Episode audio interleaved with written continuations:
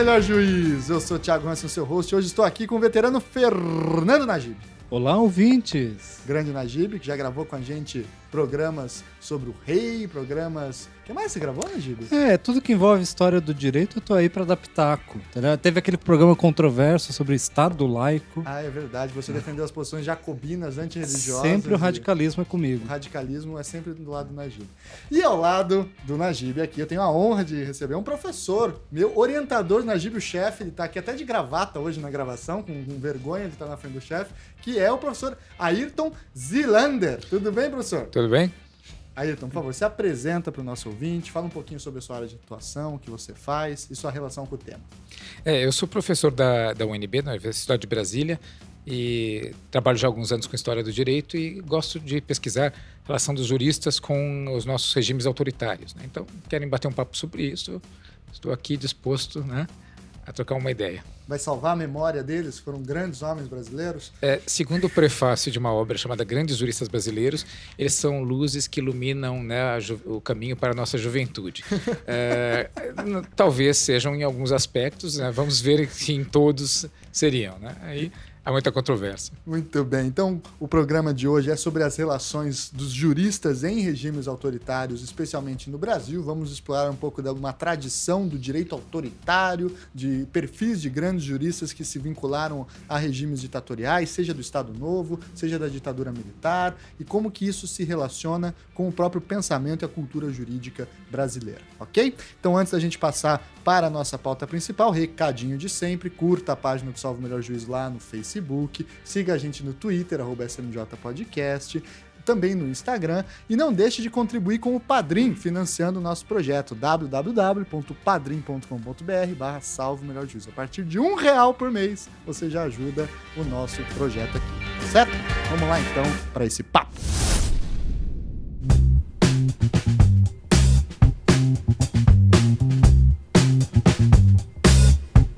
Pois então, pessoal, a relação entre direito e autoritarismo na cultura jurídica brasileira é uma relação que tem uma história longa. Não começou na ditadura militar e também não foi exclusiva do Estado Novo. Existe uma tradição do pensamento jurídico que dialoga com premissas autoritárias, digamos assim.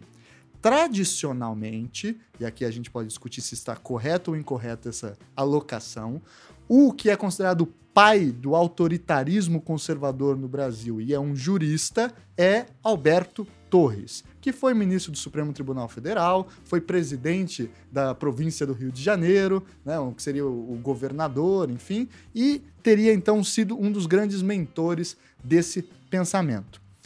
Ayrton, explica pra gente inicialmente quem foi Alberto Torres, qual o seu papel na história do pensamento político e jurídico brasileiro e se ele é realmente um desses fundadores do pensamento autoritário conservador no país.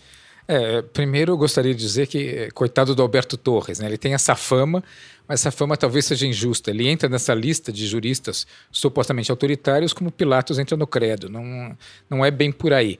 Eh, o Alberto Torres ele foi republicano e abolicionista já no período final do Império. Né, eh, militava, escrevia no jornal Sairá, era para o gosto do senhor Najib eh, também anticlerical, né? e, e tinha, na verdade, eh, e, e ele realmente ele, ele se empenhava no que seria um, um republicanismo mais radical na época de transição. Como ele participou daquela transição de forma muito entusiástica, ele acabou se incorporando e ele tinha alguns vínculos também, por conta de família, com, eh, com grupos políticos influentes do Rio de Janeiro que vieram aderir à República. O pai dele tinha uma certa liderança já no Partido Liberal na época do Império, eh, partido ao qual o Torres não aderiu, porque o Torres era o encrenqueiro da família, né? era o, o jovem troublemaker da família que queria fazer bagunça. né? Eh, o Torres, portanto, ele, ele eh, na verdade, ele vem de uma tradição política que é diferente não é de, e não é a rigor autoritária. Ele pensa que o Brasil vai ser salvo pela República que, e se democratizando. Que ocorre é que, ao longo da vida dele, ele ocupa vários cargos, eh, ele vai somando experiências, sobretudo em contato com a Primeira República, com, com, a- com o governo das oligarquias. Ele vê o reflexo do poder das oligarquias num órgão que reflete as oligarquias também, que é o Supremo Tribunal Federal. Ele vê esse reflexo quando é governador do Rio. Ele come o pão que o diabo amassou ali com, a- com os oligarcas e suas pequenezas e brigas de campanário. E ele percebe também é, que no legislativo como a coisa realmente funciona debaixo daquelas fórmulas, né, das fórmulas grandiloquentes de imitação uh, do modelo norte-americano. Então o que acontece é que ele vai chegando a uma percepção de que talvez o modelo norte-americano, o seu simples transplante para o Brasil não funcione, que você precisa criar na verdade um regime à brasileira. E isto é lido por muita gente, sobretudo nos anos 70 foi lido assim, por Bolívar Lamounier e gente da ciência política, como prova do seu autoritarismo. Né? Como prova do seu autoritarismo seria o fato de que alguns de seus discípulos viraram adeptos né, de correntes autoritárias, como a Oliveira Viana, uh, e no caso, depois a gente pode ver isto, os integralistas também, para eu não diria fingir, mas para dizer que, digamos que não estão só copiando a Itália, mas para dar uma tonalidade mais brasileira a seu movimento, eh, eles enfatizavam que supostamente teria uma grande influência do Torres. Isso é visível no Miguel Reale, que a todo momento fica lá, o Torres me influenciou. Não é bem assim na prática. Agora, o Torres, como disse, ele entra aí como Pilatos no credo, nessa lista de autoritários, porque ele não é autoritário. Ele quer criar uma, um sistema democrático e republicano brasileiro, fazendo uma crítica do poder das oligarquias e, portanto, criando um federalismo que não seja tão favorável ao poder estadual. Uh, ele é a favor, portanto, de, um, de mecanismos mais fortes de controle dessas oligarquias. Alguns desses mecanismos vêm de cima para baixo, é a União, que ele vê na União o espaço de conquista das liberdades, de defesa do indivíduo. E é para defender os indivíduos nos estados contra as oligarquias que ele quer uma União forte que possa fazer intervenção federal. A intervenção federal, nessa época, como ensinou o Christian Lynch, é um mecanismo, uh, é um mecanismo pensado para funcionar no lugar da, da, do controle de constitucionalidade.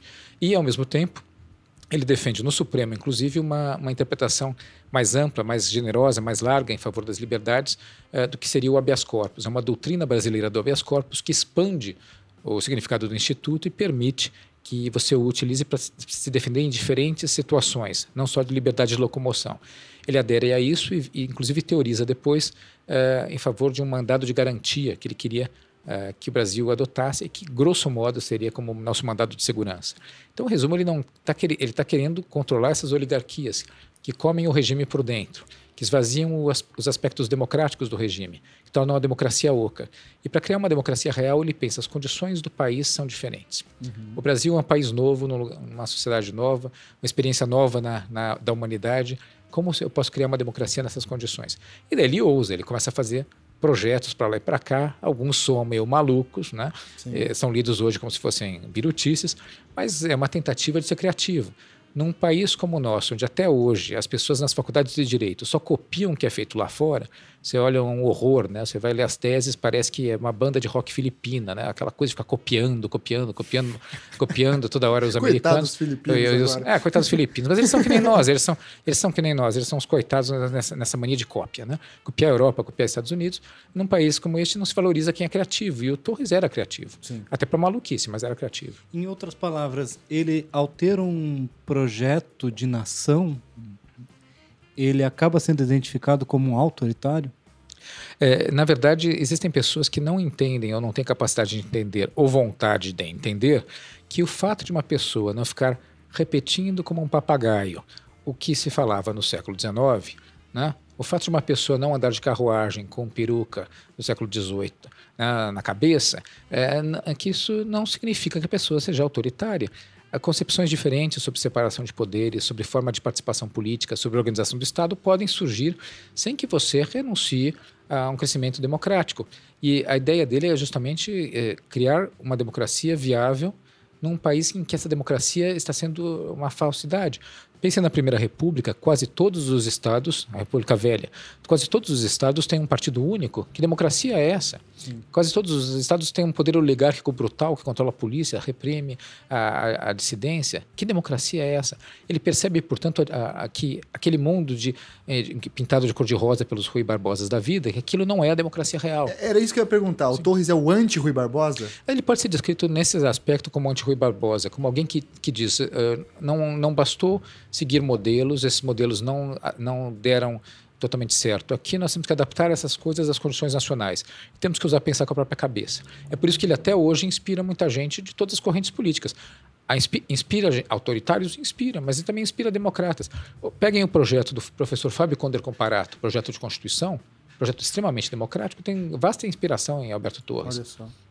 E Ayrton, é, o Torres, as principais obras dele, né, ele não publicou muita coisa, essa é a verdade. A maioria do trabalho dele foi enquanto juiz do Supremo Tribunal, né, ministro, e depois ele, quando vai escrever, ele tem que aposentar do Supremo para ir realmente ter seu período de produção mais fecundo, digamos assim.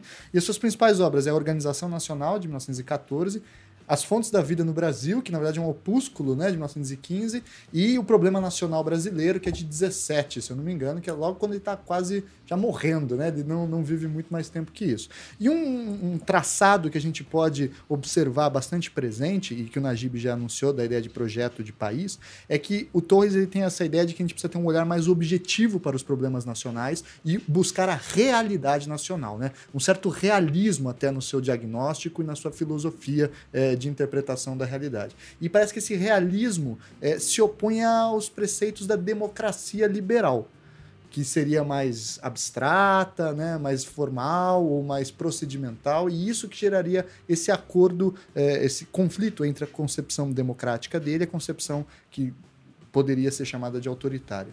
Se ele é um democrata, mesmo sendo crítico da democracia liberal, que tipo de democracia que de fato ele quer defender na sua tradição?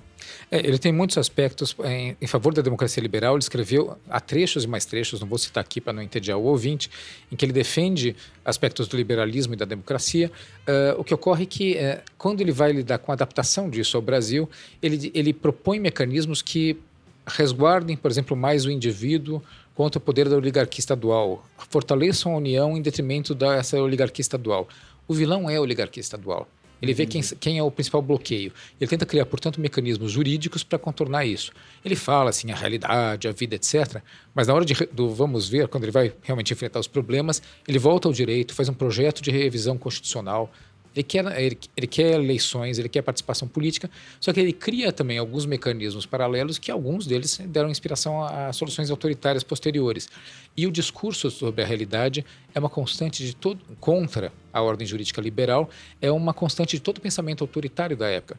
É, você, você pode seguir da, extrema esquerda à extrema direita e achar todo mundo discordando de uma determinada visão, digamos, positivista do liberalismo é, e dizendo que ah, tem que se buscar a vida, o concreto. Mas o que diabos é a vida e o concreto? Né? Será que nós entendemos a vida direta? Ou, é, nós sabemos o que é isto? Uhum. Nós temos uma apreensão direta disso?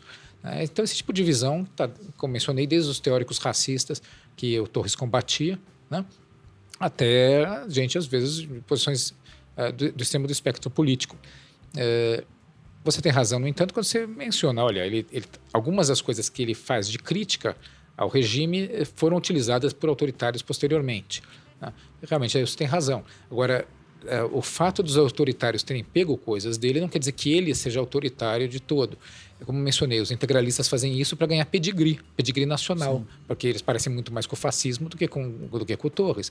Mas eles têm que, nos anos 30, eles têm o ônus de provar que são brasileirinhos, né, verde e amarelos em todos os aspectos e que, portanto, eles têm que parecer mais com o Torres do que com Mussolini. Então, e... faz, faz algum sentido, portanto, buscar uh, no Torres uma espécie de antecedente. Isso é feito pela direita e pela esquerda. Entendi. E o Torres, depois da sua morte, bom, primeiro que depois que ele se aposenta do Supremo, ele recebe alunos, pupilos na sua casa, né? E tem alguns relatos de que todos ficavam em silêncio porque ele só falava o tempo todo, não era muito bem um debate, né? Era meio que até um. Eu sei bem como é isso. Né? Ó, ai, a crítica ai, pública orientadora aqui. Ai, e, e, e, depois da sua morte, ele monta, digamos, um grupo de pupilos, né? De, de herdeiros do seu pensamento, é fundada, mais aí perto dos anos 30, a Sociedade dos Amigos de Alberto Torres, que foi uma sociedade bastante influente é, no projeto político nacional do período Vargas. Entre eles está Oliveira Viana, mas o Juarez Távora, etc. Fala um pouco para a gente dessa sociedade e aonde que ela atuou e, e, como que eles mantiveram vivos o pensamento do Torres e se não é ela responsável por essa visão de autoritarismo e Torres ao mesmo tempo. É, eu acho que não. Eles não mantiveram vivo o pensamento do Torres. Cada um deles tinha uma visão do que era o pensamento do Torres e, e, e seguiu adiante. Uh, alguns eram de direita, uh, venderam por aí um Torres de direita. Outros caminharam para a esquerda, venderam Torres de esquerda. E muitos eram, digamos, de um centro que, se, que, usou, que buscou no Torres mostrar que o liberalismo brasileiro podia também ser nacionalista uh, e não só a favor do, do livre cambismo, da abertura de fronteiras eh, etc. Então, eh, como você mencionou, até o Juarez Távora entra nessa. Uh, há ali, portanto, uma série de percursos que podem ser examinados entre desde gente que foi depois uh, para a extrema-direita, até gente que foi para demarismo e escrevia cartas pedindo cargo para o Getúlio. Quer dizer, há muita gente que saiu do torrismo e o torrismo deixou uma marca muito grande, uma, uma grande influência. O que ocorre é que o discípulo, naturalmente, desse grupo pequeno de alunos diretos, né, o Oliveira Viana é o mais destacado. E o resultado disso é que ele tende, a gente tende a ler o, o Torres a partir do Oliveira Viana, é uma tendência natural. Em geral, inclusive nas faculdades de Direito, de Ciência Política, você lê primeiro o Oliveira Viana e depois você lê o Torres. E daí você já está com a lente do Oliveira Viana para ler o Torres. Sim. Isso impede que você perceba que o Torres é profundamente diferente do Oliveira Viana. Em primeiro lugar, o Torres não é racista, o Oliveira Viana é racista. O Oliveira Viana explica, por exemplo, que, que determinadas famílias brancas, de origem nórdica, etc., etc., teriam, teriam sido lideranças supostas da do, da construção da nacionalidade é, em face a grupos étnicos que ele considerava inferiores. E Alberto o... Torres não tinha entendido isso? Alberto Torres sempre achou isso uma bobajada. E na época que, que isso era a moda, é a moda dominante, e na época em que, inclusive em muitos lugares do Brasil, que hoje são tidos como grandes lideranças intelectuais no período, né, isto era a voga, você vê pelas revistas das faculdades, né, o Torres dizia isso é bobagem, isso não tem o menor valor. Né? É claro que uma, uma passagem outra, uma passagem outra do Torres, você pode achar coisas que hoje um, um movimento mais militante poderia dizer, ah, aqui é um tal que de racismo. Mas no quadro da época, colocando o Torres naquela situação, ele é totalmente contrário ao, ao racismo dominante. Ele é, ele é, a favor do trabalhador nacional, ele é a favor de reforma agrária, ele é a favor da preservação do meio ambiente, ele é a favor de, de, de da participação é, uma maior participação política dos trabalhadores, inclusive. Então, muitas coisas que são usadas para dizer que ele é conservador não, não consideram esses aspectos. É conservador não ser racista na Primeira República? É conservador ser a favor de uma de, da quebra das oligarquias na Primeira República? Acho que, portanto, essa interpretação que se dá ao Torres está é, tá meio furada. Né? Muito bem. Entremos então no Oliveira Viana, o seu maior é, herdeiro, digamos assim, o mais famoso deles, pelo menos, durante após a morte dele. Oliveira Viana publicou uma série de livros importantes para o pensamento jurídico brasileiro, Idealismo da Constituição, Problemas de Direito Corporativo, etc.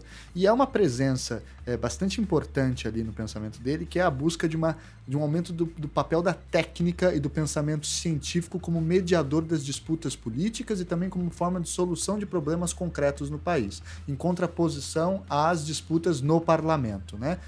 Isso, primeiro, é possível ver isso em Torres? E segundo, qual, aonde está o salto do Oliveira Viana independente no pensamento dele e qual é a contribuição específica dele a partir de então?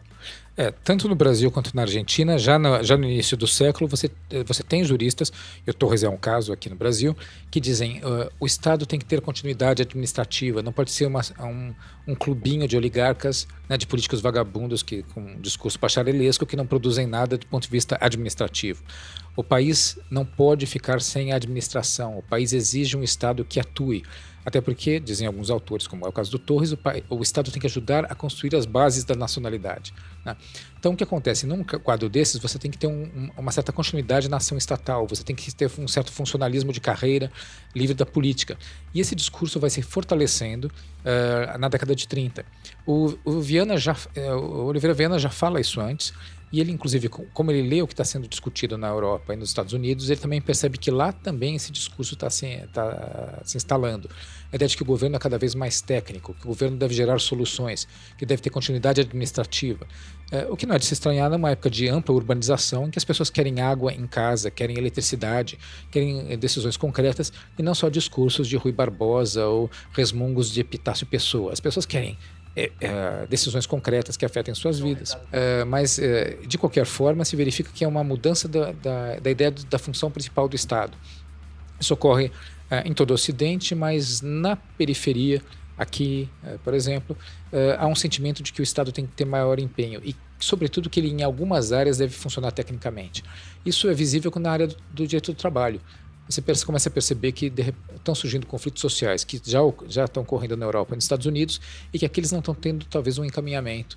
Uh, e isso, sobretudo, quando, depois de greves anarquistas e depois de um certo crescimento do Partido Comunista uh, e, uh, e, da própria pobreza urbana, começa a gerar uma certa discussão nas elites brasileiras.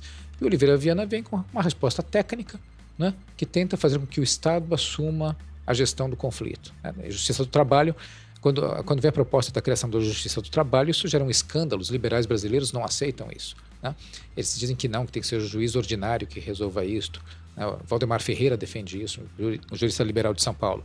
E há uma polêmica dele com Oliveira Viana, e Oliveira Viana não, diz: não, nós temos que ter uma justiça especializada que seja mais sensível aos problemas de conflito de classe, que entenda mais da situação específica e que, que dê soluções técnicas.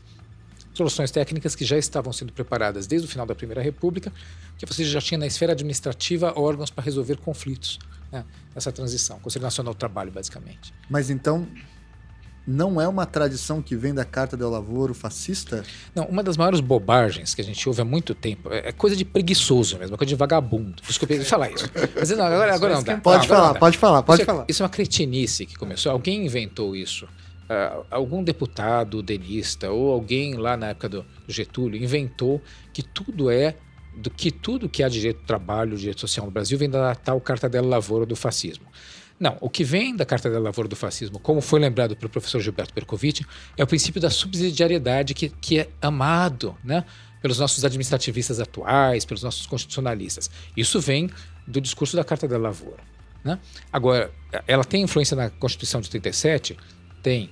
Agora, peguem, leiam a Carta del Lavoro, confrontem com a Constituição de 30, com a, perdão, com a CLT e vejam que não há, não, o volume, as matérias, tudo é diferente. Uh, a própria orientação não é de, não é de todo igual. Então, uma, é uma tentativa de desqualificar qualquer atuação do Estado Social, né? Qualquer atuação uh, estatal em favor dos, dos, setores que têm menor renda, que estão uh, uma posição mais desfavorável na distribuição da riqueza social, como se fosse né, uma coisa fascista. Mas né? espera aí, Ayrton. É, depois de eu aprender que o nazismo é de esquerda, é, eu também aprendi que o direito de trabalho é fascista. Então isso, isso não é verdade? Olha, eu acho que quem defende que o direito do trabalho é fascista, em geral recebe um bom dinheiro de que, não, dos trabalha, não dos trabalhadores e dos seus sindicatos. Nosso direito do trabalho não é fascista. Nosso direito do trabalho tem, se inspira em soluções que foram discutidas nos anos 30, algumas delas pensadas também com base na, na, nas situações da Itália. Agora, uh, eu acho realmente uma caricatura que se faz dizer que nosso do trabalho uh, seria fascista. Ridículo também, e particularmente ridículo, essa ideia de dizer que nazismo é de esquerda. Tá? Isso daí não tem pé nem cabeça. Não acredito que a gente tem que falar disso. É, não, é, desculpe, é. mas isso é, isso é uma questão de imprecisão. É, eu acho que é, eu, eu recuso aos nazistas muitas, muitas coisas, mas não recuso a eles a autodefinição. Né? Eles, é, o direito a uma autodefinição, eles se viam como extrema-direita. O, fato, o que acontece é que na Alemanha, já, na, já no final dos anos 20, nos anos 30, é, setores particularmente conservadores e reacionários em sentido técnico, gente que não não se, que não aceitou nem a Revolução Francesa e suas conquistas, né, eh, começaram a ver a participação popular no Partido Nazista como indício de, e, e, a participação, o envolvimento deles nos sindicatos e, e, alguma preocupação política social, começaram a ver isto como um indício de que eles seriam de esquerda. Né? Então, assim, intervenção, é, é, cada um naturalmente cria a caricatura que quer. Né? Tem gente que tem horror à intervenção estatal, então onde tem intervenção estatal, diz que é uma esquerda indesejável, e daí os nazistas que tem, por ter intervenção Se estatal... cobra imposto são, é comunista, né? Claro, e daí o Roosevelt, então, deve ser perigosíssimo, né? Uma coisa assim, eh, nós estamos... Né, guardem as crianças bem trancadas em casa, porque deve, deve ser um comunista perigosíssimo que as fatia e as frita. Então, esse país tem, tem, tem isso, né? Como a pauta principal da discussão. Uh, ou é feita por grupelhos, agora na, no Facebook, ou é feita por uma imprensa que realmente não não prima pela ética jornalística nem pelo alto nível intelectual, o que acontece é que a gente cai nessas falsas questões. Meu Deus, gente, onde estamos para discutir isso agora, né? Daqui a pouco estaremos de quatro, zurrando, né? Pelo, amor de Deus. Agora, veja, sobre o Oliveira Viana, um pouco ainda essa questão do direito do trabalho, é, um dos textos que ele vai usar para pensar essas questões de direito do trabalho é o problemas de direito corporativo. E aqui a gente tem o tema, então, do corporativismo, né? que é uma tradição que está presente no fascismo. Talvez não só lá, mas está também no fascismo. O, o que, que era mais ou menos esse corporativismo e em que medida ele Pensa, ele, ele, atua ou influencia o pensamento político brasileiro? O discurso do corporativismo ele está presente em várias correntes políticas do início do século XX, uh, desde setores liberais reformistas que acenam para o corporativismo em alguns setores, alguns setores socialistas e certamente no discurso social da igreja. As pessoas se esquecem de que este é um país que de origem católica, em que o discurso social da igreja teve um peso enorme e tinha difusores em todos os lugares, mesmo onde o Estado não chegava, havia um padre, havia um cura, havia uma pregação.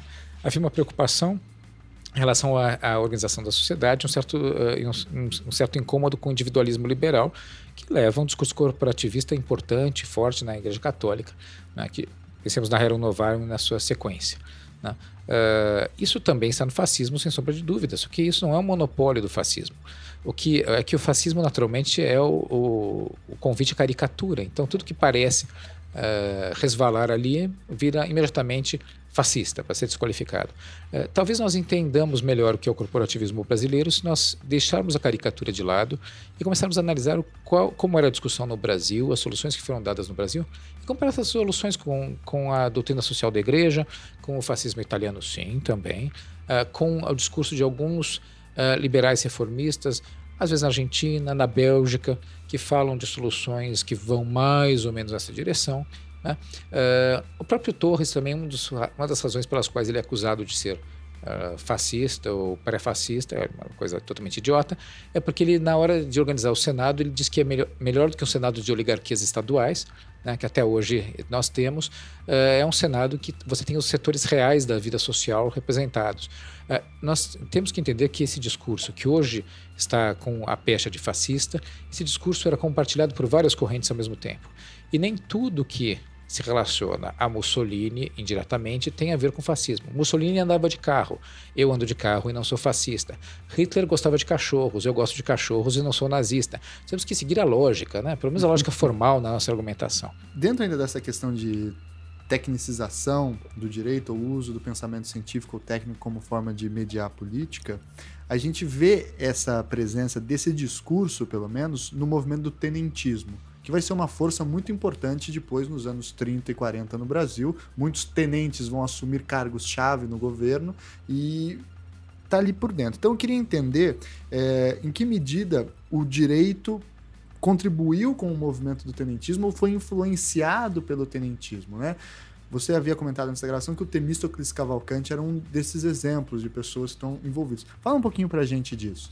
É, a gente tem que entender que o movimento tenentista não é um movimento de juristas, mas ele é um movimento que é, expressa inconformidades sociais e, e, digamos, deslocamentos de opinião na, na Primeira República Uh, e, que, portanto, e que são compartilhados por amplos setores de classe média que também, uh, por vezes, tem, estão representados no meio jurídico.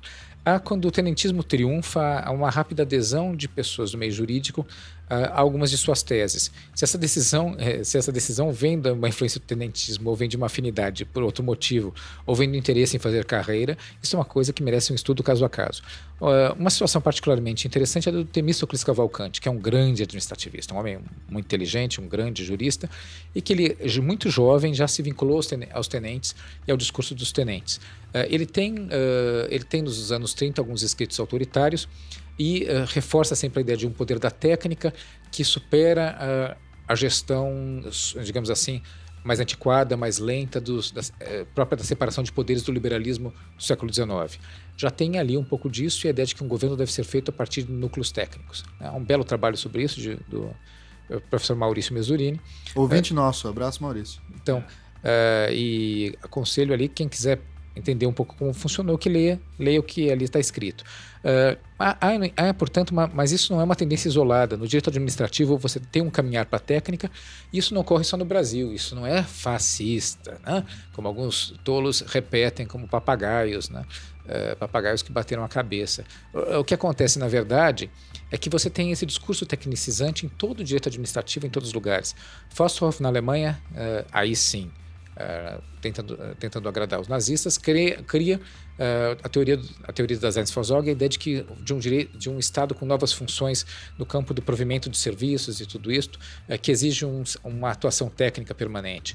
nos Estados Unidos você tem o Landis, que é um, um, dos braços direitos, digamos assim, dos vários, que é Roosevelt, que está tenta, tentando propor uma nova forma de direito administrativo.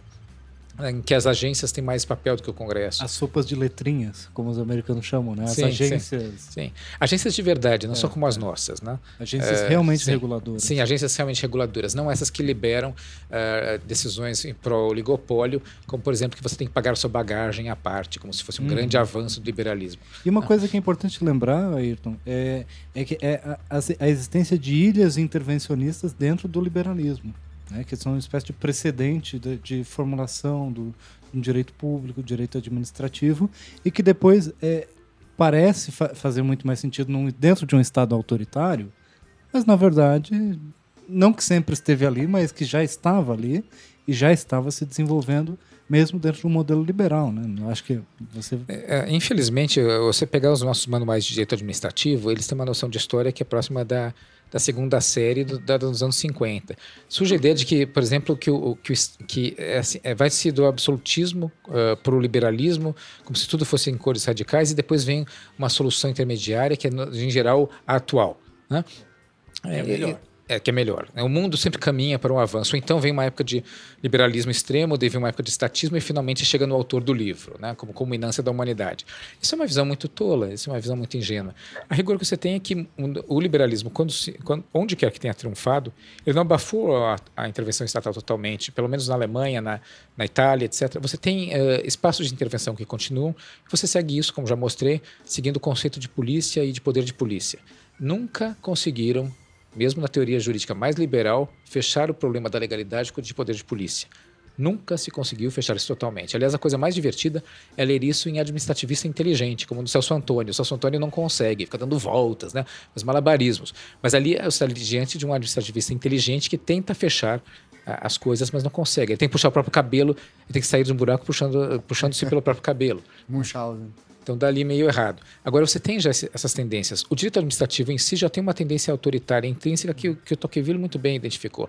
Ele, ele mencionava que, por vezes, na, em pleno esplendor do liberalismo, áreas da vida social estão sob um regime extremamente autoritário, que era do direito administrativo herdado da época napoleônica. né? É muito bom você ser um cidadão com direitos fundamentais perante uma constituição, mas diante do direito administrativo você é um administrado. E você se lasca. É, aí Ah, é, é. uma, uma Então, a- até que na França você criasse a ideia de um Conselho de Estado que defenda direitos um pouco mais rigidamente, você deixava as pessoas meio que à à mercê da- da- da- de decisões internas da administração. interesse público. É, os franceses não fizeram isso por maldade, eles fizeram para proteger a liberdade contra o juiz, proteger o- também os outros poderes contra o judiciário, que, como sabemos, é, é um dos poderes que mais tende à opressão. né? Os franceses do antigo regime sabiam muito bem disso. Porque dentro dessa discussão da divisão de poderes, da figura do, do Temístocles Cavalcante, essa tecnização da política, um dos caras que vai dar um passo fundamental para esse processo de aumento do poder do Estado é, aí sim, aquele que é considerado o grande nome do autoritarismo jurídico ou judiciário brasileiro, que é o Francisco Campos. Né?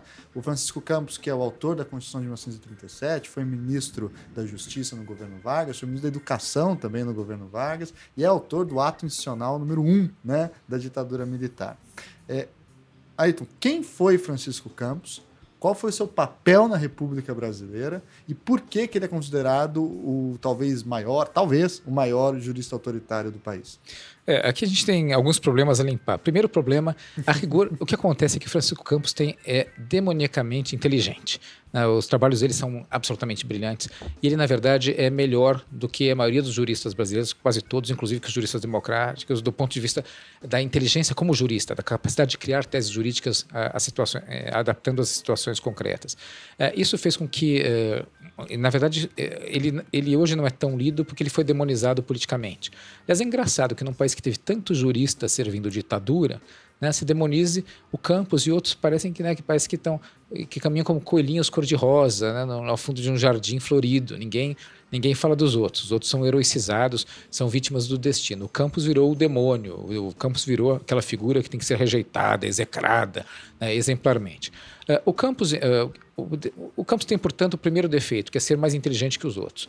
Isso já gera algum problema e alguma resistência. O segundo defeito do campus é que o campus escreveu no Estado Nacional, na coletânea que ele publica uh, ali na época do Getúlio, ele, dá, ele dá a impressão de ser uma espécie de Carl Schmitt brasileiro. E é uma tendência nas nossas faculdades de direito, sobretudo, onde se lembra do Carl Schmitt, de pegar, ler o Carl Schmitt e depois projetá-lo todo no campus, como, fazendo do, do campus uma espécie de Carl Schmitt local. Há elementos do Carlos Schmitt ali? Há, mas ele usa aquilo, como ele usa outros autores. É, há uma visão, portanto, errônea de, de achar que o campus é, é um Carlos Schmitt e ponto final. O próprio Carlos Schmitt muda de posição com muita frequência, ele se adaptava com, com a sua falta de caráter peculiar, ele se adaptava a todas as circunstâncias quando ele podia avançar.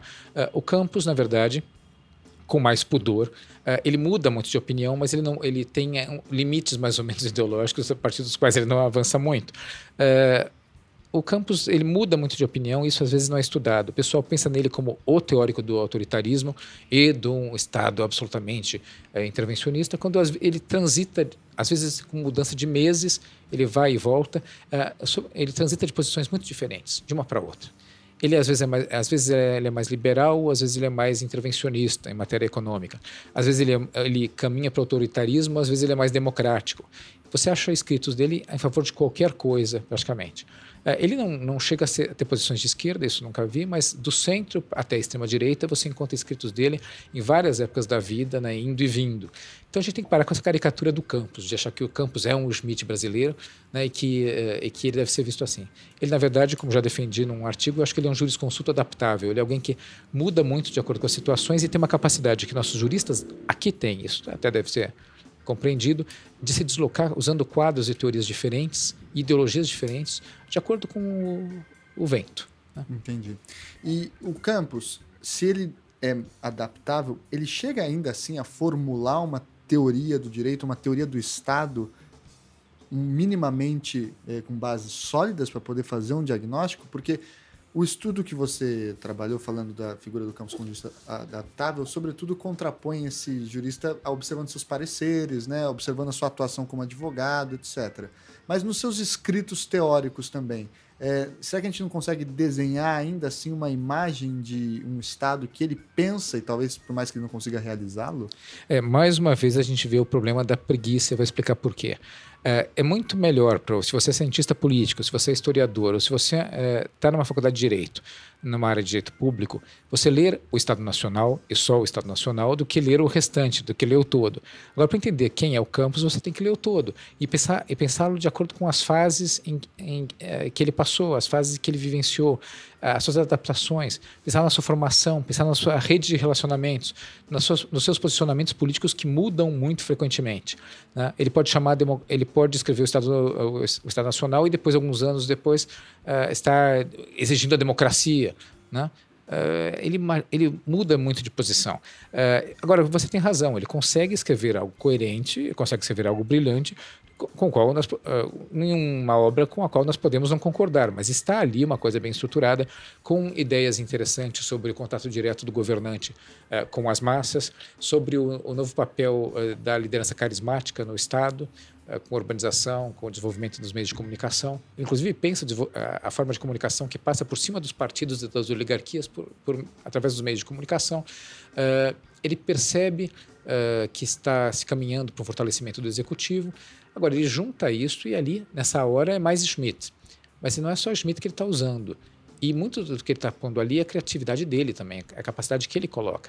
Uh, o que o campus tem, que às vezes não se analisa, é essa capacidade de defender o que ele quer defender naquele exato momento, para a causa que lhe interessa naquele momento, seja uma causa de um cliente ou uma causa política, uh, pensando que interessa a ele num vasto manancial que ele conhece uhum. de doutrinas estrangeiras, de posicionamentos jurisprudenciais estrangeiros, de teoria política estrangeira. Ele conhece tudo. Esse homem lia absolutamente tudo, sabia quase que em cima da hora o que saía nos Estados Unidos, o que saía uh, na Europa. Ele lia, uh, ele sabia o que acontecia na Alemanha, na, de Weimar, na Alemanha nazista, na Itália, na França, na Inglaterra, nos Estados Unidos. Isso é visível nos pareceres dele. Quando ele quer dar um parecer em favor de uma empresa, contra a administração, ele vai para a Suprema Corte uh, do início do, do, final do 19, início do 20. Quando ele quer dar um parecer em favor uh, do governo, ele pode pensar, de repente, a, a, a alguns julgados de poder de polícia da Suprema Corte desse mesmo período, ou vai para as decisões do New Deal. Né? Ele tem uma capacidade de se deslocar muito grande. Nós estamos lidando com uma pessoa mais inteligente do que a maioria dos seus leitores e nós temos que entender uh, o jogo que ele faz. E muitas vezes ele vai nos fascinar justamente porque ele é, é realmente brilhante. Vamos admitir, não é porque ele é autoritário, foi autoritário uh, e serviu ditaduras que não é brilhante. A gente tem que entender também isso. Vem desse patrulhismo ideológico que a gente tem, que tem nas faculdades e é muito forte. Uh, antigamente de esquerda e agora de esquerda e de direita, a ideia de que achar que aquele que não concorda conosco tem que ser um imbecil. Campos não era um imbecil, Campos era genial. E não é porque ele era genial que ele acertava. É, Miguel Reale era genial, só que ele gostava do fascismo. Uh, eu tenho que marchar né, com uma camiseta em, em, fila por causa disso, como ele fazia? Não. Uh, a gente tem que perceber que pessoas inteligentes do meio jurídico podem chegar a decisões que nos pareçam muito contestáveis, como apoiar um regime fascista, elogiar regime nazista em jornalzinho, jornalzinho integralista, recomendar escritos nazistas nesses jornalzinhos, né? Isso tudo pode acontecer com pessoas que têm capacidade. Pessoas muito educadas. Né? Muito Sim, com gravata, né? que não gritam por ali. É, seria talvez interessante é, pensar um pouco nisso. O estudante de direito médio, ou advogado, ou juiz, está acostumado a abrir o um manual e ver aquelas letras garrafais, fulano de tal disse isto, e parece que é verdade. E ninguém pensa que, às vezes, os juristas mais inteligentes falaram barbaridades terríveis. Né? Jean Baudin escreveu, o grande teórico da soberania, escreveu um livro sobre a demonologia das feiticeiras. Carpsóvios, um grande penalista do antigo regime, né? condenava feiticeiras a rodo. Né? Uh, Miguel Reale marchava com o integralismo, ele era o ideólogo oficial do integralismo. Nós temos que virar integralistas e ficar elogiando o nazifascismo? Não. Né? Agora, isso não, isso não nos leva a desmerecer esses autores como autores, a gente só tem que situar essas pessoas. O Schmidt o Smith, o idolatrado Smith de hoje, o herói da juventude, né? que todo mundo adora, né? e que no Supremo tem tantos fãs, o Smith escreveu, fez um congresso sobre o judeu no direito. Imagina o que é isto. Defendeu, defendeu um assassinato coletivo perpetrado pelo, pelos hitleristas, no qual, inclusive, foi um crime no qual, inclusive, foi assassinado um amigo pessoal dele. Quer dizer, você chegar a escrever coisas desse tipo, não, isso, isso deve nos levar a pensar se nós devemos sempre seguir os grandes juristas e a autoridade né, doutrinária, nós devemos pensar um pouco, né, seguir o iluminismo e pensar com a própria cabeça. Talvez seja melhor seguir o iluminismo do que seguir o servilismo à doutrina. Falando um pouco ainda em Campos, a gente está fazendo esse ano 80 anos do Estado Novo. E ele é autor da Constituição de 1937, né? Fala um pouco para a gente sobre qual que é o papel do pensamento jurídico no Estado Novo, ou do pensamento do próprio Campos ali como um ideólogo jurídico do Estado Novo. E por que, que a Constituição de 37 é tão relacionada com a ideia da, de ser uma Constituição copiada da Polônia, né? chamada ela Constituição apolaca e assim por diante? Fala um pouco para a gente a história dessa Constituição e o papel do Campos ali. É, eu acho que, que aqui são uns dados fundamentais que são esquecidos em relação a essa época. Todo mundo adora escrever uma história da liberdade em que o judiciário é a liberdade, o executivo é a opressão. Né? Uh, mas uh, muitos esquecem que muitas vezes, inclusive no Estado Novo, o Supremo colaborou com, com o regime autoritário. Ele colaborou com o regime pós-64 e colaborou com, com o regime autoritário.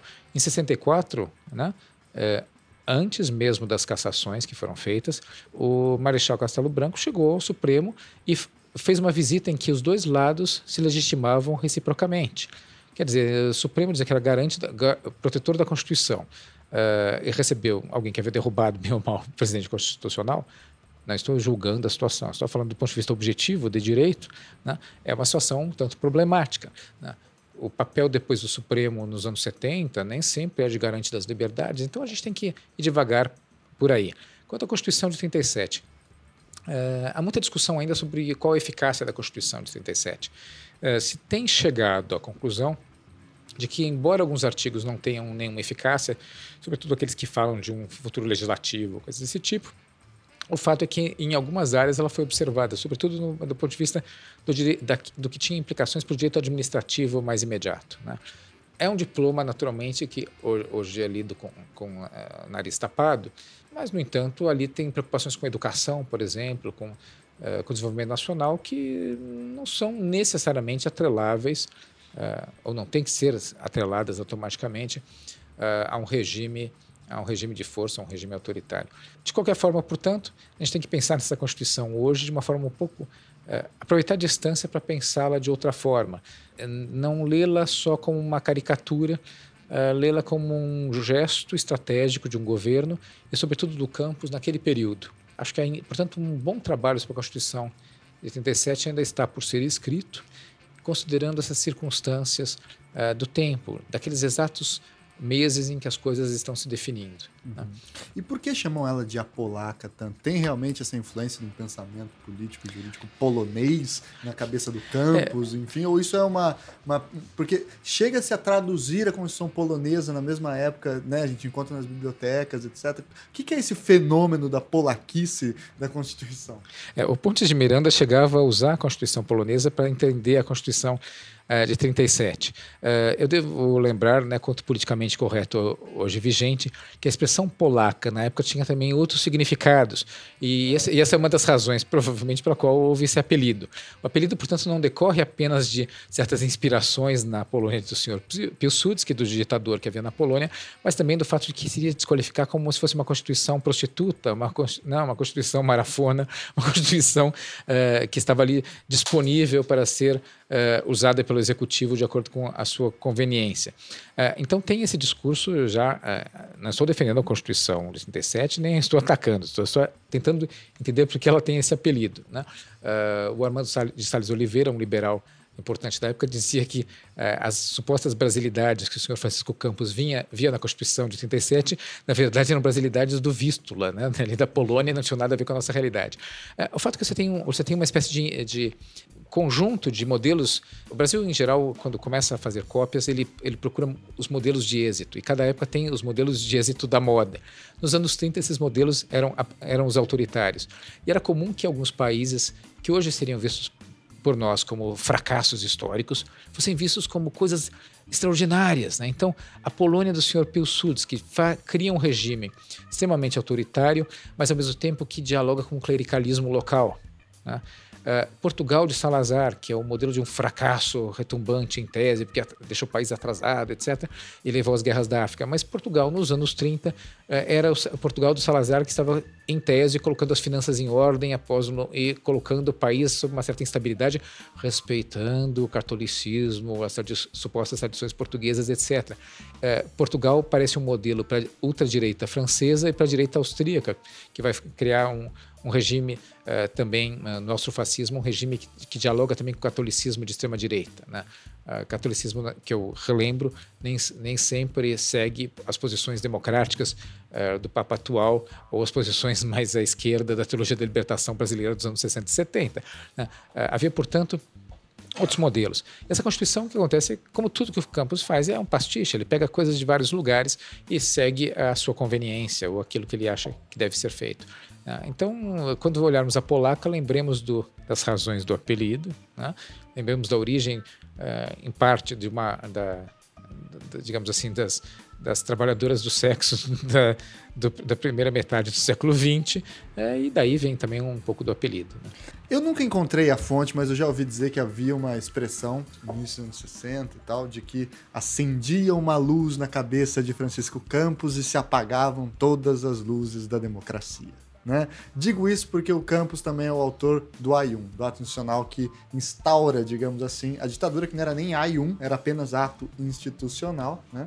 É, e aí eu queria entender também qual é o papel do Campos na ditadura militar, para aí depois nós entrarmos na ditadura militar também. É, esse, é, o, o Campos, na verdade, ele morreu nos anos 60, então a gente não tem. É, mas ele tem um papel importante nessa transição, é, e o Medeiros, que, que o ajuda nessa transição, é alguém que vai ter um, um papel também importante, nem sempre verificado.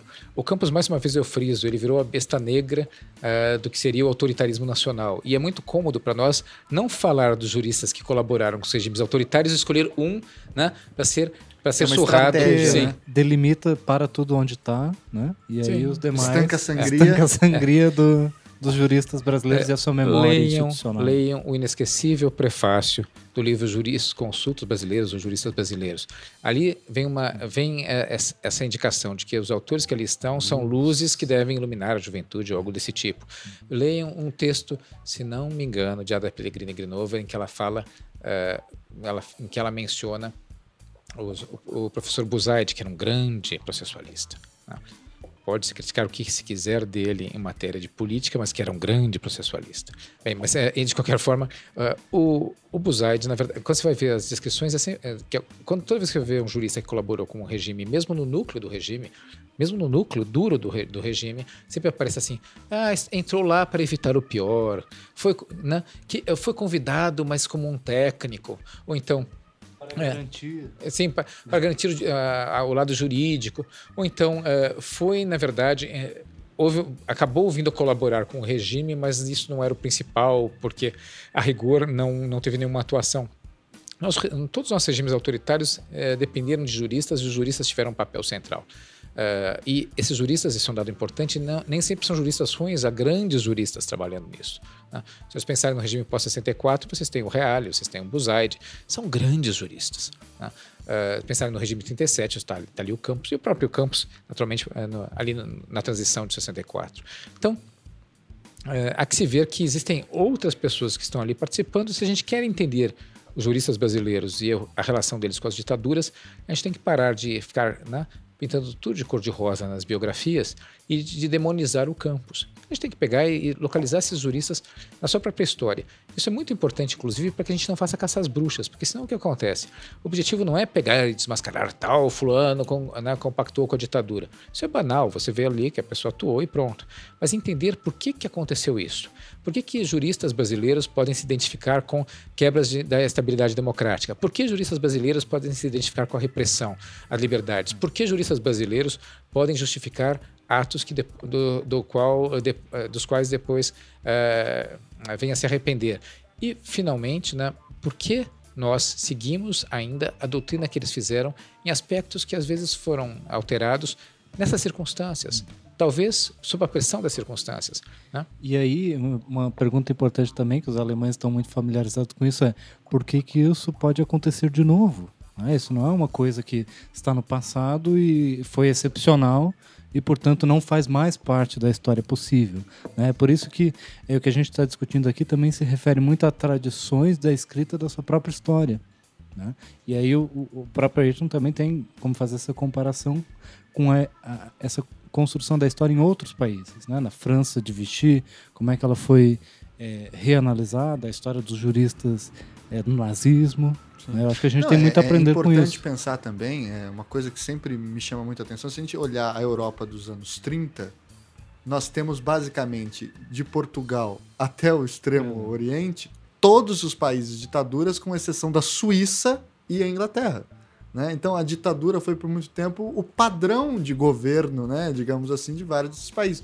É claro que isso ia produzir reflexões teóricas, ia produzir diagnósticos jurídicos e, em alguma medida, muitas dessas discussões foram produzidas, foram internalizadas na tradição jurídica contemporânea. O Ayrton, que estudou na Alemanha e conhece muito bem a cultura jurídica alemã, sabe que muitos juristas nazistas foram fundamentais para a tradição jurídica que nós temos hoje. Né? Questões de cláusulas abertas, boa-fé objetiva, não sei o que lá. E são todas questões que foram desenvolvidas durante um período autoritário também. Né? É, é, muitas vezes o pessoal acha que fugir das regras para os princípios, usar cláusulas gerais, não é? Uh, que, uh, ou invocar instituições uh, que, se, que ficam em paralelo ao Estado, onde bem ou mal nós podemos eleger nossos representantes, que isso seria o, cam o caminho para a democracia, caminho para a liberdade individual. Mas se esquecem que muitas dessas teorias surgiram justamente em contraposição à democracia, em contraposição à liberdade individual, né, a, a, partir de juristas conservadores.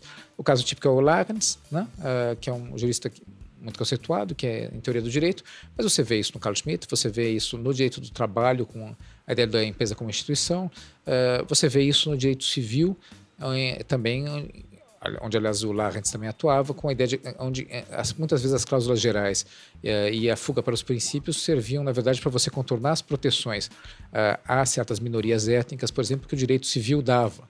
Né? Então a gente tem que ir devagar um pouco aqui com a dor e não ser tão ingênuo de não achar que existe uma teoria que leva necessariamente a maior liberdade e outras que são ruins. Uh, é, sigamos também o trajeto das pessoas. Santi Romano, institucionalista, vai servir Mussolini no Conselho de Estado.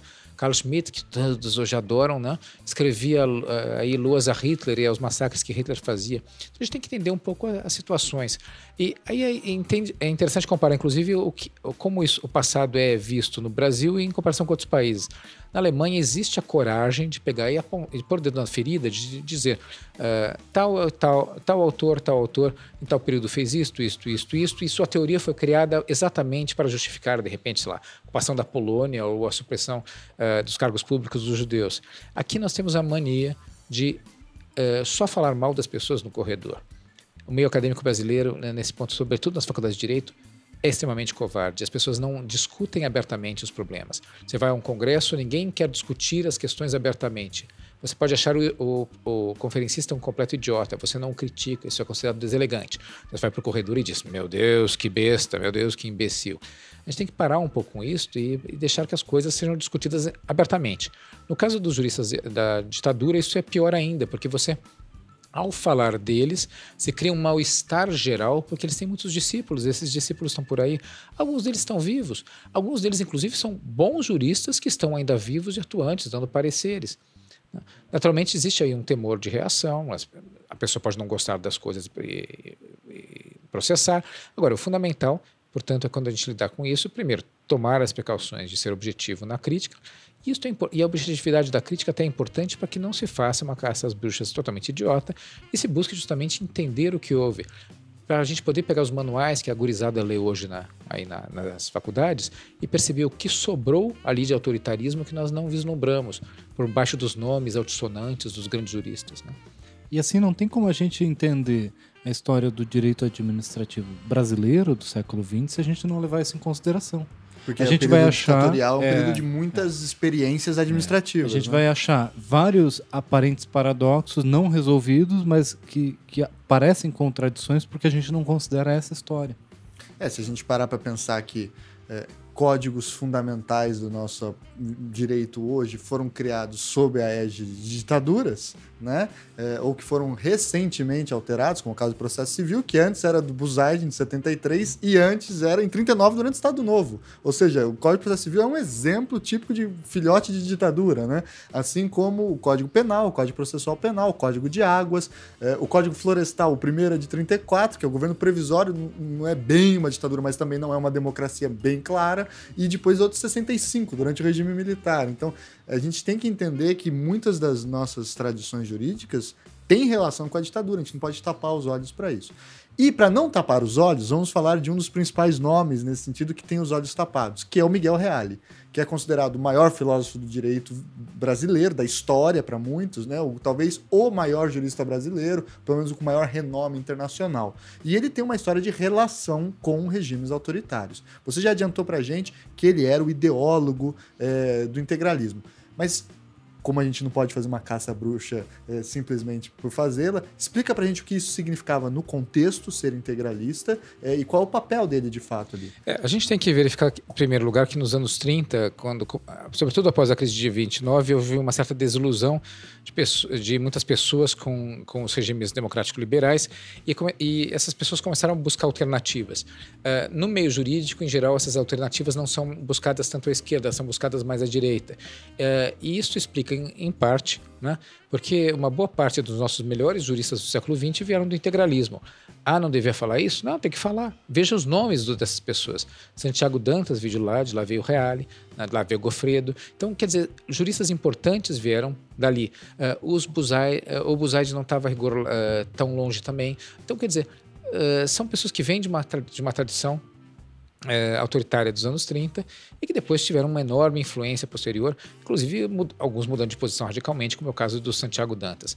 É, Para alocar isso dito, né, vamos situar o Reale. O Reale era um, um jovem de origem italiana num, numa época em que São Paulo ainda se discriminava quem não era quatrocentão. Isso hoje em dia não tem a menor importância. Quem fala que é discriminado por não ser quatrocentão está mentindo e falando bobagem. Isso não pesa mais. São Paulo hoje importa dinheiro, dinheiro, dinheiro, dinheiro. Né? Agora, uh, o fato é que na época dele uh, ser filho de italianos ou descendente de italianos era um, é, era um peso. Uh, ele é um jovem que, portanto, não, não vem de elite local, uh, não tem um espaço para se identificar, portanto, com essa elite, com o governo que, que era vinculado a essa elite, que era o governo da Primeira República. É um jovem inteligente, inconformista que procura seus caminhos. Né? É, e ele, depois de algumas olhadas para a esquerda, decidiu ir ali para a direita, se identificou com, com o integralismo. No integralismo, é, rapidamente o talento dele fez com que ele se destacasse. Ele virou o ideólogo oficial do, do partido. Repito, ele não era um integralista, ele não era um menino marchando, ele era o ideólogo oficial do partido. Ele era responsável, primeiro, pela censura dos jornais integralistas. Segundo, pela indicação de livros. Então, você parece simular uma indicação de um livro alemão ou italiano nos jornais integralistas, isso certamente pode ter passado por ele. Né? É uma pesquisa que, aliás, nunca foi feita com cuidado. É, e, ao mesmo tempo, ele é o que escreve né, os textos principais é, do ponto de vista teórico e os, e os mais inteligentes. Né? Ali tem, é verdade que o integralismo tem várias vertentes, que tem uma, uma vertente, digamos assim, mais próxima do nazismo, que é a do Gustavo Barroso, que é antissemita, é, muito, muito, fortemente antissemita. Né? É, tem uma corrente do Plínio Salgado, que é um pouco mais linha Salazar, digamos assim, um pouco mais católica. Mas é, a corrente mais fascista do integralismo é a do Miguel Reale profundamente influenciado pelo pensamento italiano que ele conhecia bem, que ele acompanhava. É, vejam, é, este homem nos anos 30 está lendo essa literatura, ele está o jovem Miguel Reale está desenvolvendo sua inteligência, montando seu aparato conceitual e sua forma de ver o mundo a partir daquele, daquele modelo, daquelas teorias. Ele não é uma pessoa passando pelo movimento de raspão. Ele é o ideólogo oficial do partido. Quando, inclusive, o integralismo se dá mal, né, após 37, eh, o integralismo é, começa a ser esvaziado, é, fechado, o partido se fecha, e depois em 38 tem uma tentativa de golpe integralista, com o general Euclides Figueiredo se aliando aos integralistas, uma coisa até hoje mal explicada. Né? É, o Reale tem que buscar o exílio. Né? Veja, naquela época Naquela época ali, onde que ele vai se exilar? Foi para a Suécia. Você, você, quer se exilar? Você vai para onde? Estados Unidos, Suécia, Suíça, Noruega, sei lá o quê. Você quer passar frio, vai para o Canadá. Sei lá, você vai para um lugar desses. Não, ele foi para um Itália. lugar de... onde eu me sinta seguro. Um lugar que você se sinta seguro. Ele se sentia mais seguro na Itália de Mussolini, ele se sentia melhor ali. Foi para lá que ele foi. Não foi, portanto, para a Suíça, não foi para a França, ele foi para a Itália de Mussolini. Exilou-se na Itália de Mussolini porque se identificava com o regime. Uh, aqui porque por... a, ascendência italiana também pode ter um peso ali, né? sim, né? Sejamos sim. justos. Sim, mas, mas veja, uh, não faltavam alternativas. Ele, fez, ele fez ali uma escolha. É, é Mas verdade... assim, se você é descendente italiano e você é, não, claro, você não claro. vai para um regime autoritário se você é um democrata, concorda? É, e tem, tem mais uma coisa que tem que ser dita em favor dele. E registrem que eu estou elogiando, uhum. isso é muito raro, mas isso tem que ser feito. Uh, ele, na verdade, foi mais leal a Itália de Mussolini do que a Itália de Mussolini foi leal a ele, porque inclusive por conta das relações com o Estado Novo, Itália, ele sentiu, pelo menos diz isso nas suas memórias, que ele poderia ser deportado para o Brasil e que era melhor, portanto, ele voltar antes que isso acontecesse. Quando ele voltou, ele foi preso, teve lá umas experiências desagradáveis, mas eh, rapidamente foi incorporado. Uh, porque o Getúlio tinha isso. O Getúlio, ele, ele, quando ele podia cooptar as pessoas das mais diferentes correntes né, e que tinham talento e inteligência, ele fazia isso. Se o Francisco Campos era adaptável, imagina o Getúlio Vargas. Sim. Né? É, imagina alguém que desse um drible no, no, Francisco Campos tinha que ser realmente adaptabilíssimo. É. Então ele, ele consegue trazer ali. Então ele colaborou com o Estado Novo também na máquina administrativa do Estado Novo, tem um papel importante. Agora, uh, vejam, uh, bem ou mal, se você pegar e depois se junta ali um pouco também com o Ademar de Barros e tudo isso, né? Está lá escrevendo sobre o Kant, e ali se aliando ao Ademar de Barros, é, e depois, é, de qualquer forma, ele, ele faz uma mudança no seu pensamento filosófico, isso é visível, né? tem marcas claras, Uh, e essas mudanças ainda têm que ser estudadas um pouco mais para verificar em que medida isso se vincula ou não ao que sobrou dos anos 30. Quanto sobrou de anos 30 na cabeça dele ou não. Já, uh, ainda Isso é ainda uma questão em aberto. E dentro do. Ele é autor da famosa teoria tridimensional do direito, né, dos seus textos de filosofia do direito. É possível ver nesses textos é, algo que fundamente regimes autoritários? Porque a gente sabe que depois, nos, na ditadura militar, o Miguel Reale volta a se relacionar com o regime autoritário, né? assume postos chaves na administração pública, como o caso de ser reitor da USP. É, veja, segundo as próprias memórias dele, ele conspirou contra o regime é, da, democrático de 46 no final desse regime. Né? Segundo as próprias memórias dele, ele foi integralista. Segundo as próprias memórias dele, colaborou com, depois com o regime é, da ditadura. É, estamos aqui, portanto, seguindo as memórias dele. Né? Uh, em relação a isso. E quando não ele... é uma teoria da conspiração. Não, não é uma teoria da conspiração. Agora, ele pode ser vítima de uma teoria da conspiração se achar que todas as suas doutrinas são feitas uh, para chegar a conclusões políticas determinadas. Uh, sobretudo nesse, nesse, período posterior à Segunda Guerra, acho que não, não é bem o caso. Né? Vejam, Miguel Reale, há um defeito dele que, que é a sua principal defesa do seu álibi. Professor Reale, que era um homem muito inteligente, também era um homem vaidoso. E como homem vaidoso, ele queria deixar sua marca com uma teoria que tivesse um valor que possa, é, intrínseco, que pudesse ser aceito por pessoas de várias correntes políticas. Ele tentou formular essa teoria. É bem verdade que essa mania de ver três dimensões em tudo, uh, isso não é. Você já encontra isso no pensamento autoritário dos anos 30 em alguns lugares. De achar o mundo dividido em três coisas, tendo uma via média, você também encontra. Agora, eu acho que a partir daí concluir que, isso, que tudo isso decorre dos anos 30 é um brutal exagero. Seria reduzir a, o valor da obra dele a uma dimensão, eh, de uma forma injusta. Né? Uh, de qualquer forma, uh, eu acho que o importante também salientar é, que as, mais do que talvez as, as teorias do ponto de vista justo filosófico, as, as, práticas políticas que ele e a sua atuação como, como pensador no direito constitucional, no direito administrativo, refletem mais esse vínculo com, com o regime autoritário. Né? Uh, então, por, porém, nós temos que ver que isto ainda está muito em aberto. Né? o culto ao reale, o culto idiota ao reale existe e a crítica idiota ao reale também existe. O reale é odiado pelos filósofos da USP, né? sobretudo o grupo que, com o qual ele se indispôs quando era reitor, uh, e ele é idolatrado por outras pessoas. Eh, nós temos que esperar talvez um pouco a poeira baixar para poder fazer um bom julgamento. Agora, eu só acho que, que nós não podemos tratá-lo como se fosse né, um Deus que desce das nuvens uh, falando e criando um código civil. Aliás, né, na GB é uma coisa sempre engraçada. Quando você quer inovar o direito civil num país como o nosso, o código está quase fazendo 100 anos, você chama um jurista já de uma certa idade também para fazer isto. Né? Ele chefiou os trabalhos, isso é uma marca, e deixou sua marca no Código Civil. Uh, aquilo que hoje no Código Civil é lido como social, avançado e progressista, pode ser, muitas vezes, reflete visões que ele já tinha nos anos 30. Uh, eh, esse apego, essa abertura, essa fuga, digamos assim, da, da regra né, essas cláusulas, essa ideia de cláusula geral, uh, invocação de princípio de boa-fé, etc., isso dá, muitas vezes, um poder uh, para que um juiz resolva os casos uh, de acordo com as visões políticas dominantes. Não estou dizendo que ele tenha feito isso de novo, só estou dizendo que isso já existia nos anos 30 e nos anos 30 era feito de propósito. Muito bem. É, ainda assim, como você disse das memórias dele, ele buscou fixar uma imagem dele para o futuro, né?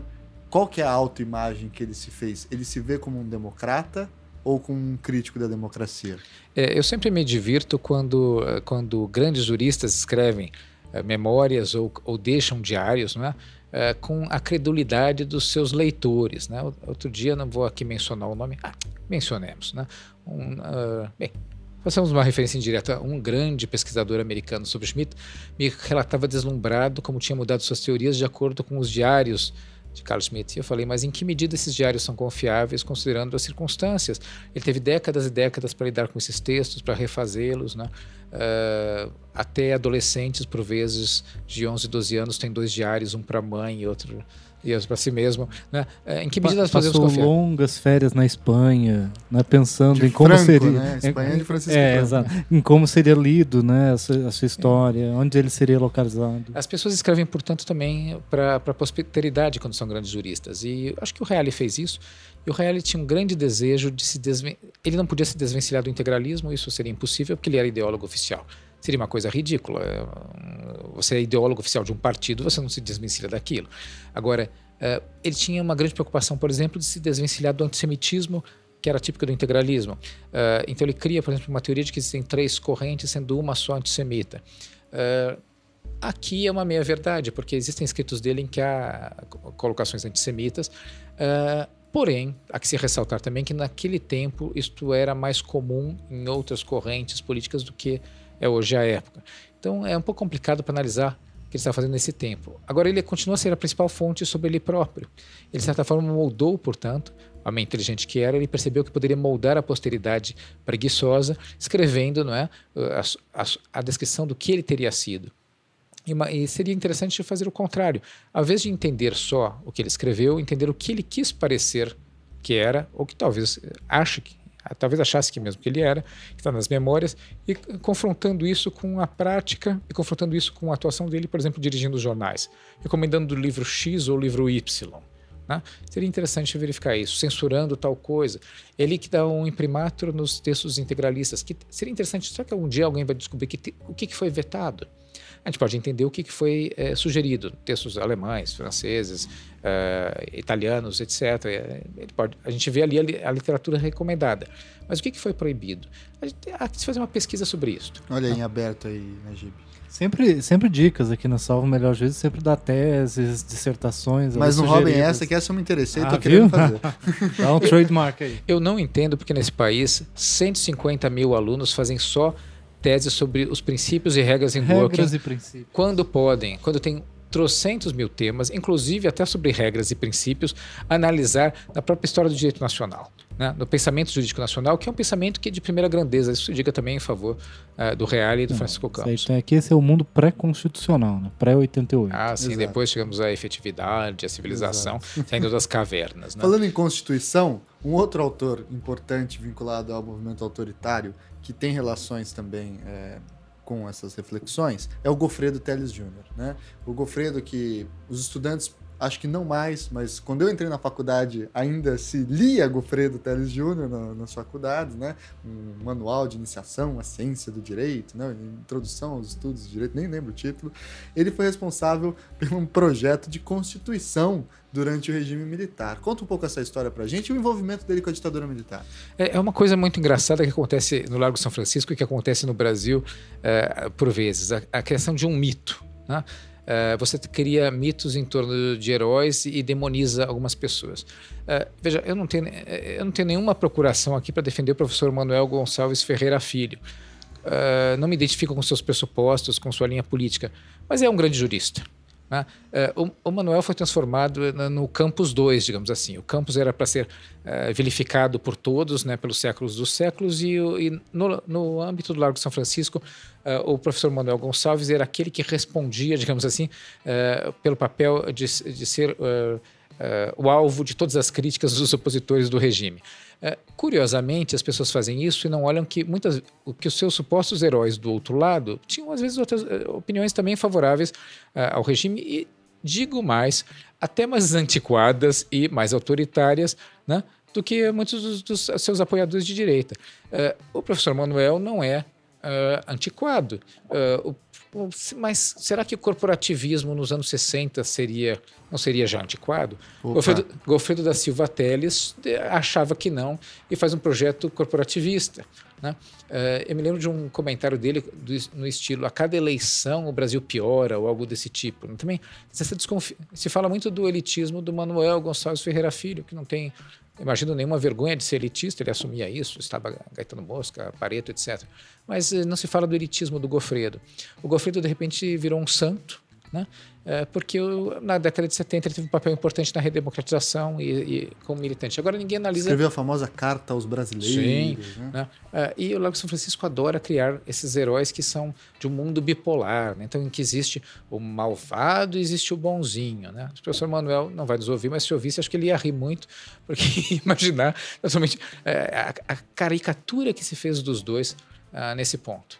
Não estou defendendo o posicionamento nem de A nem de B, apenas percebendo que, porque, me perguntando por que, que, nossas faculdades precisam criar mitos? Por que, que nós precisamos criar heróis né, do movimento civilista todo Eu momento? sempre lembro um detalhe da... Pobre país que precisa de heróis. Né? Do Largo de São Francisco, o, o, professor Ayrton foi aluno lá, então ele, ele tem também uma posição de fala nesse sentido. Eu não tenho, mas eu vou falar mesmo assim, que eu sempre acho curioso que naquelas aulas introdutórias ou inaugurais, para os calouros, se fala que é uma faculdade de Direito do Largo de São Francisco, formou não sei quantos presidentes da República. E eu sempre fico imaginando quando alguém vai levantar a mão e perguntar quantos desses foram eleitos, né? De fato, foram eleitos em eleições é, válidas e não manipuladas. É, veja que o senhor é maldoso com o nosso bom Partido Republicano Paulista, que sabia fazer alianças e fazer e, né, e preencher muito bem as fichas eleitorais. Né?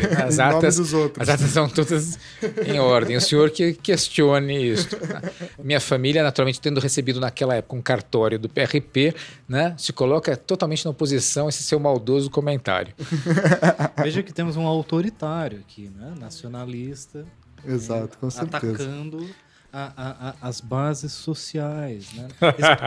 a espontaneidade. A espontaneidade da, do da social lá em, na, na, fazenda de café. Esse né? é o direito vivo, que vem das bases sociais. Exato. Ai, ai, ai. Um último detalhe sobre essa, os projetos de Constituição do Gofredo. Ele é um projeto de Constituição corporativista aos moldes da de 34, que tentava ter deputados corporativos e coisa e tal? Você tem elementos assim, mas uh, fundamentalmente o que ele quer é esvaziar a democracia, uh, democracia. A gente vê que ele não, nessa hora ele não está agindo como democrata, ele veio do integralismo, ele acampava, como ele falava, assim, experiências cívicas inigualáveis ao acampar com os integralistas na juventude, e visivelmente ele passou por todo aquele regime democrático democrático, uh, e depois, ali no início do regime ditatorial novo, ele está ainda com essas ideias. Uh, isto me faz, naturalmente, pressupor que no meio do caminho não as abandonou de todo.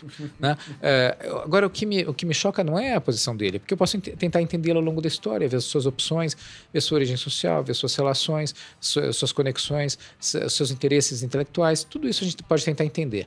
Agora, o que eu não entendo é a atmosfera de culto idiota que se desenvolve. Né? Uh, vejam, é, é, é, são as duas faces da mesma moeda. O, é, o, o, transformar de uma pessoa numa quase que numa não pessoa, alguém que tem que ser escorraçado, que às vezes acontece com, com Francisco Campos, acontece de certa forma uh, com o Manuel do qual, mais uma vez, re, repito, não sou advogado, nem, estou, nem tenho procuração para defender, e depois a transformação do Flávio num herói da democracia que, é, vejam, eu vi o próprio Dalmo Dallari uma vez dizer, sempre foi democrata, e foi, sempre foi democrata, escrever, escrever projeto de constituição autoritária pra, e mandar para general em Brasília, como ele mesmo disse, mandei aos generais em Brasília, isso é alguém que, isso, general em Brasília, Assembleia Constituinte, não, não é, né? E os generais daquela época certamente não, não estavam nessa linha. É, é, que isso quebra com a sacralidade do jurista, né?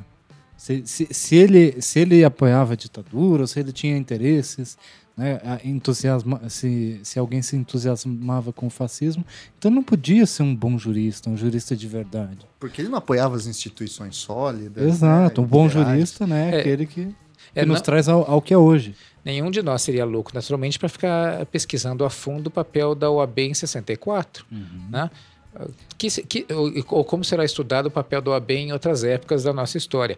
Há um estudo, aliás, o, o professor Vanuc Leme tem um estudo que, nesse ponto, muito, muito recomendável, que já analisa um pouco uh, atuação. Uh, há, um, há, um, certo mito nosso de que existe no Brasil um conjunto de pessoas malvadas, autoritárias, fascistas e às vezes paradoxalmente fascistas e comunistas, né?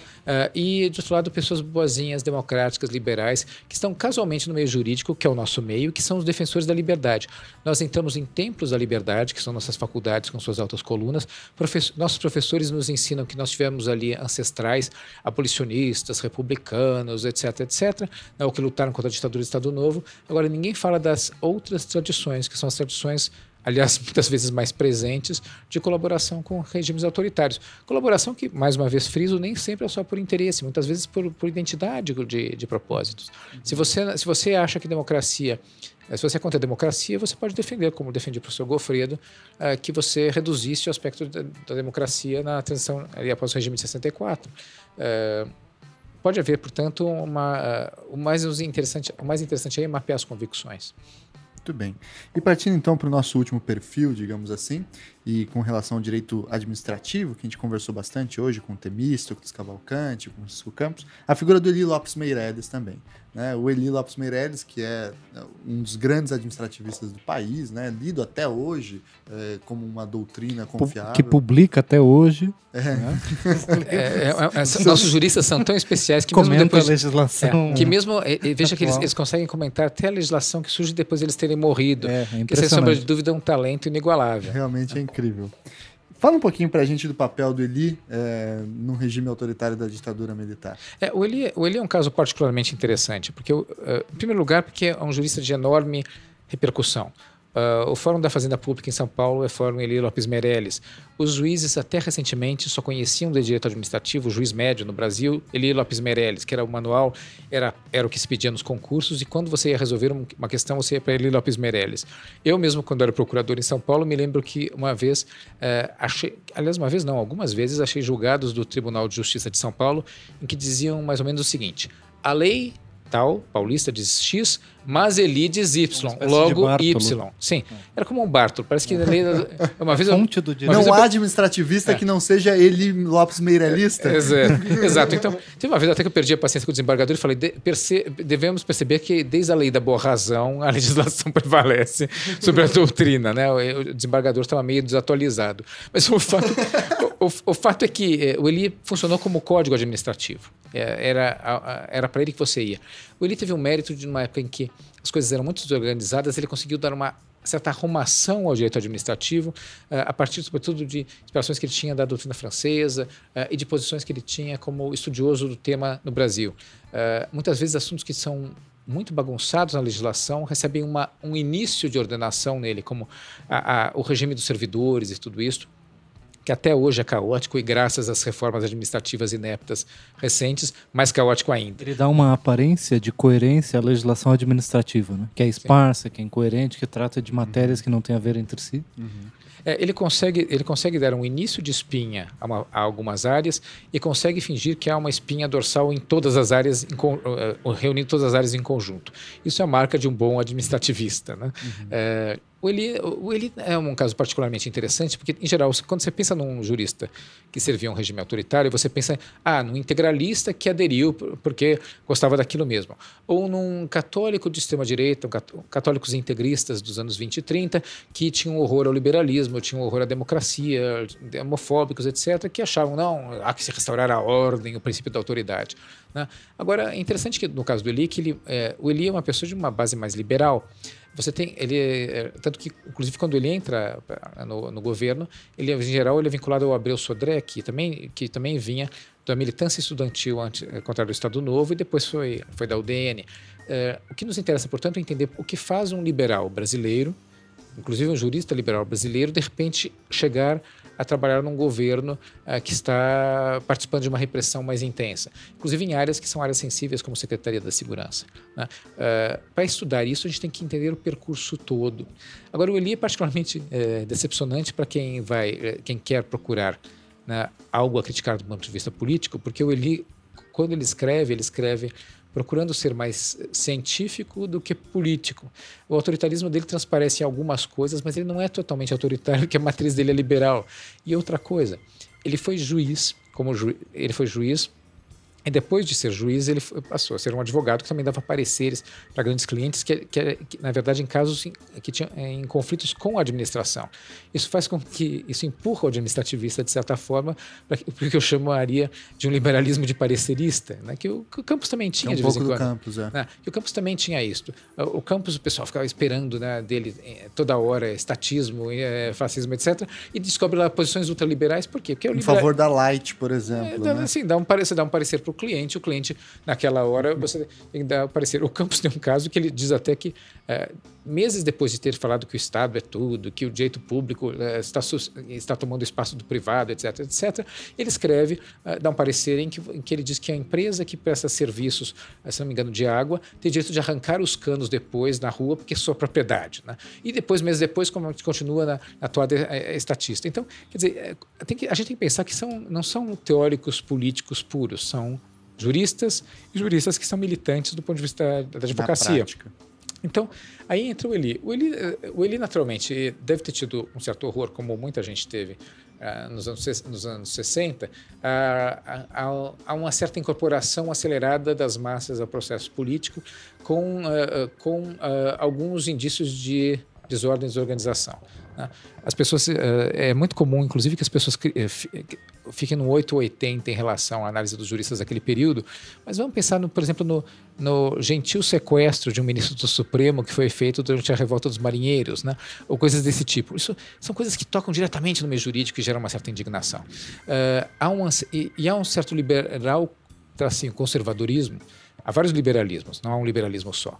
Sobretudo não esse liberalismo de caricatura que as nossas universidades, quando vão criticar liberalismo, eh, apresentam. Há vários liberalismos, eh, como há vários autoritarismos. E uma das vertentes liberais nossas é uma liberal um pouco mais conservadora, que coloca a ordem como um valor primordial.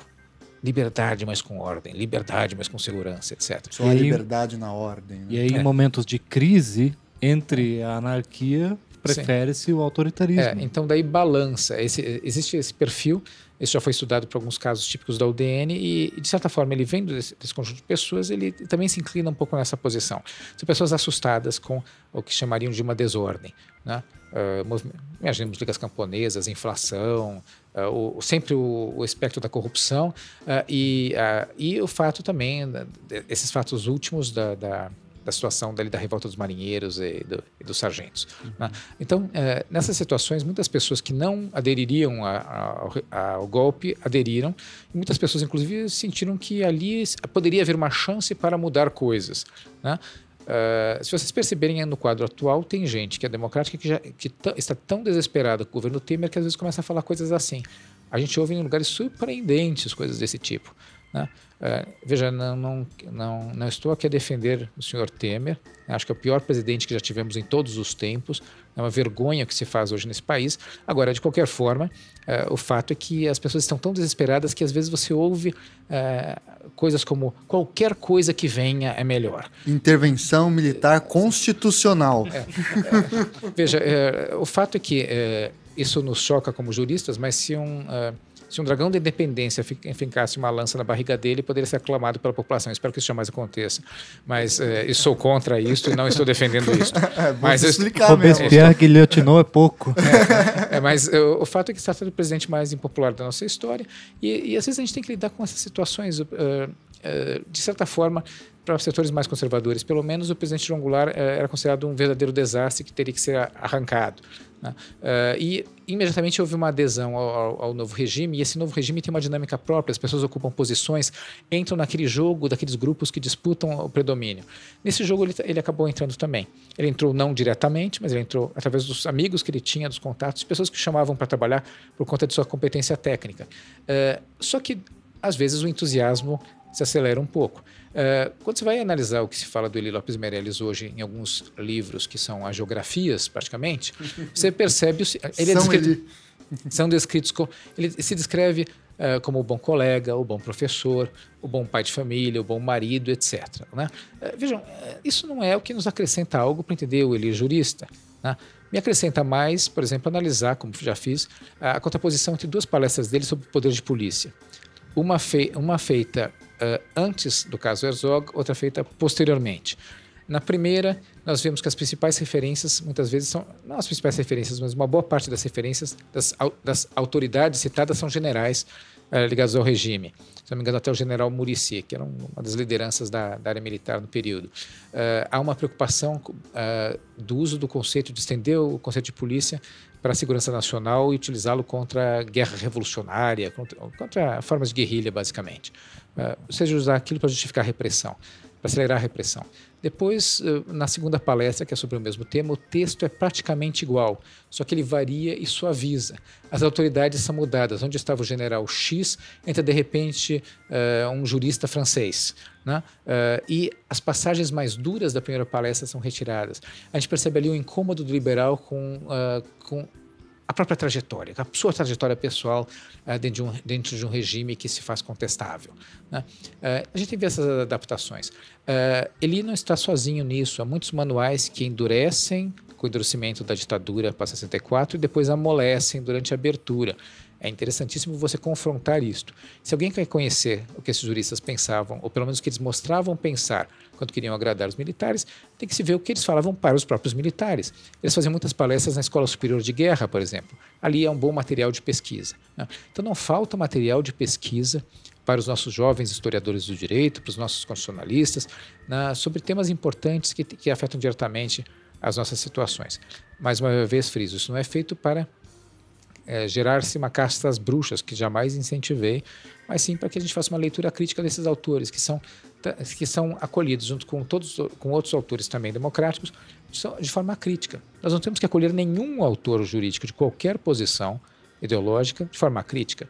Nós temos que seguir o projeto iluminismo de ousar pensar, ousar saber. Né? Se nós fizermos isso em nossas faculdades, se nossos juízes, nossos advogados fizerem isso, uma boa parte do que é herança do autoritarismo uh, vai, vai poder ser superado. Senão, nós vamos ficar repetindo sempre isso eternamente, até em períodos não autoritários.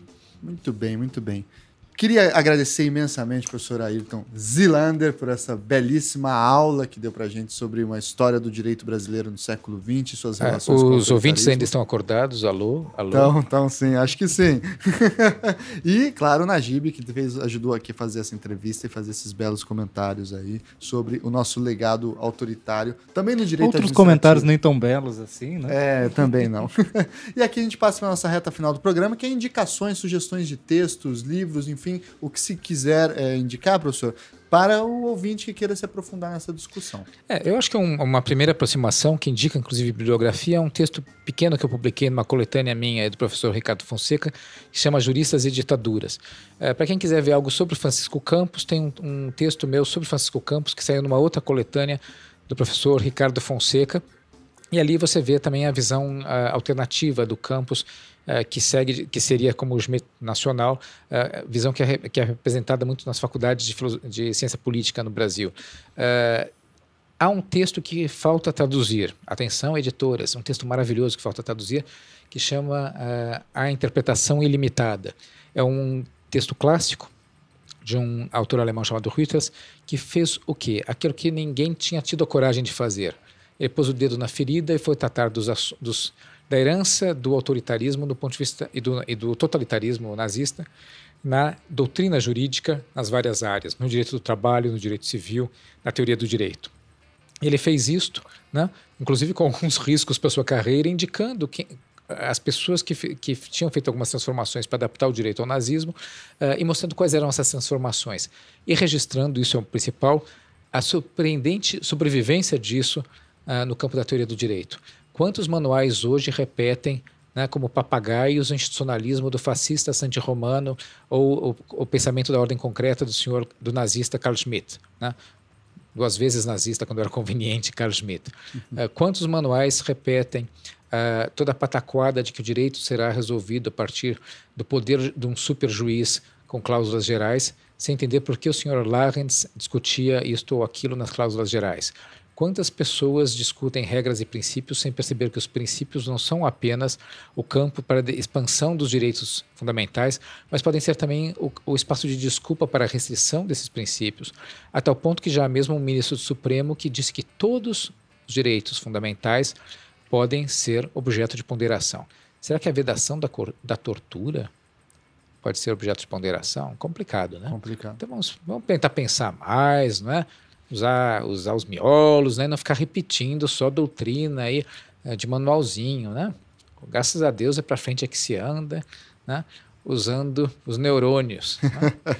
Muito bem. Najib, diga aí, o que você tem de indicação para o nosso ouvinte? É, como eu, eu, eu, tinha pensado antes que eu ia recomendar o texto do Ayrton, só porque como ele já fez a sua autopromoção... É, né? Ninguém pode me acusar de falsa modéstia. Né? Exato. Eu achei que você ia passar para o pupilo, já, como é, Alberto não, Torres para Oliveira Viana aqui. É, eu ia fazer esse papel, mas ele mesmo já se autopromoveu, como ele é natural, então eu vou...